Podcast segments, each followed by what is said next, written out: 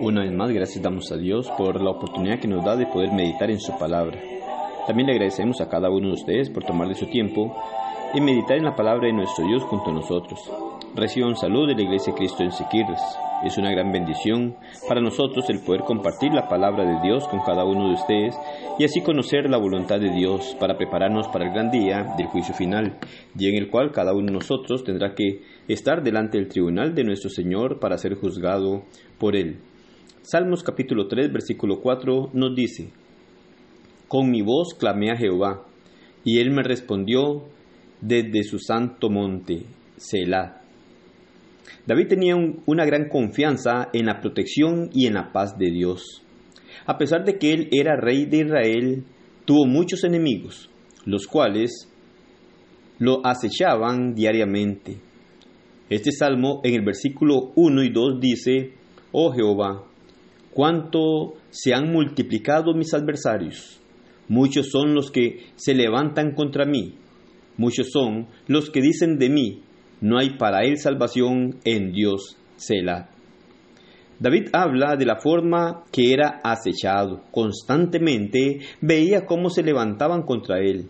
Pero lo más impresionante no es la forma en la que se habían multiplicado sus adversarios, sino en la forma de enfrentar las cosas.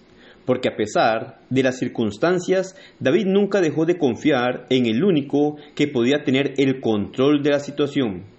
El pueblo se levantaba en contra de él, segundo Samuel capítulo 15 versículo 13. Pero su confianza en Dios excedía mucho más que su temor.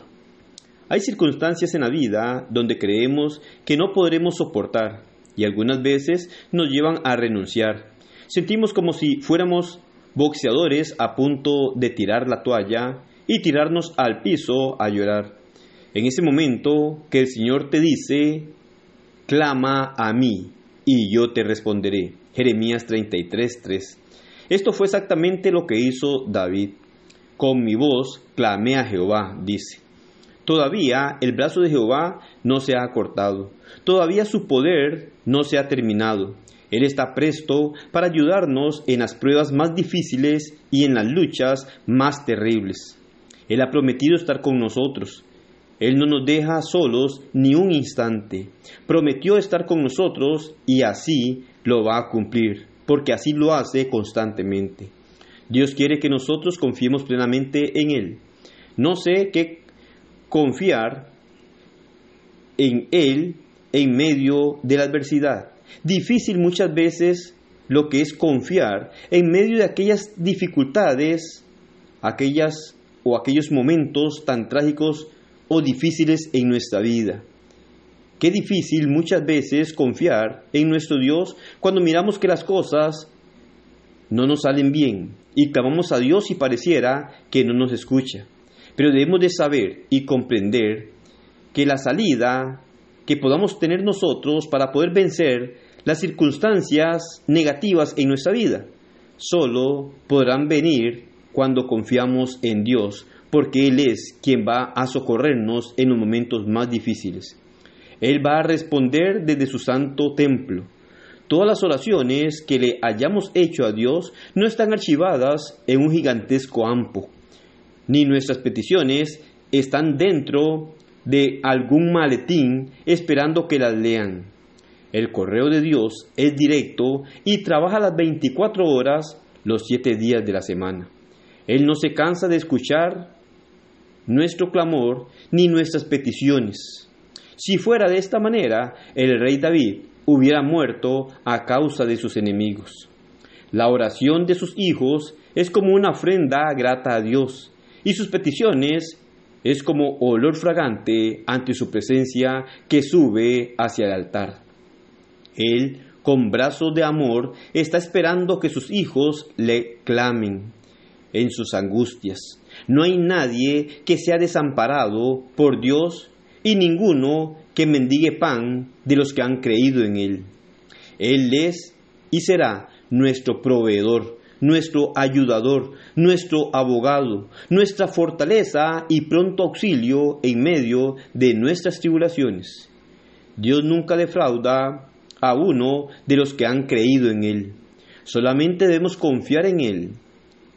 Y el confiar en Él es no dejarlo, no apartarnos de sus caminos. Muchas veces creemos que el no apartarnos de Él es mantenernos pidiéndole solamente, pero eso no es así.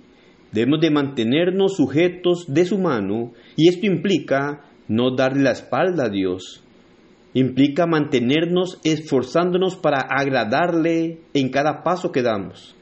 Apartarnos de aquello que nos aleja de Dios.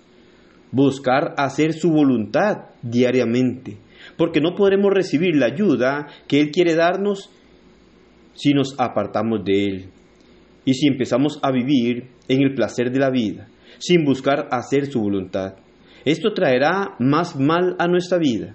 Debemos esforzarnos y confiar en Él, y así como David, poder decir, mas tú Jehová eres escudo alrededor de mí, mi gloria